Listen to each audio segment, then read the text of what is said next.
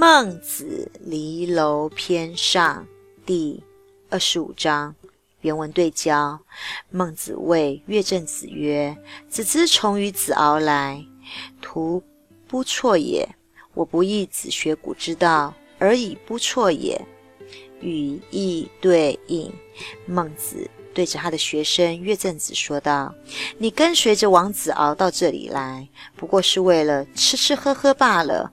我没有料到啊，你学习古人治国之道，居然呢只是为了吃吃喝喝了呢。”这一章呢是紧承着上一章，孟子再次批评这个乐正子，他跟这个他讨厌的这个王欢在一起吃吃喝喝，违背了古之道了呢。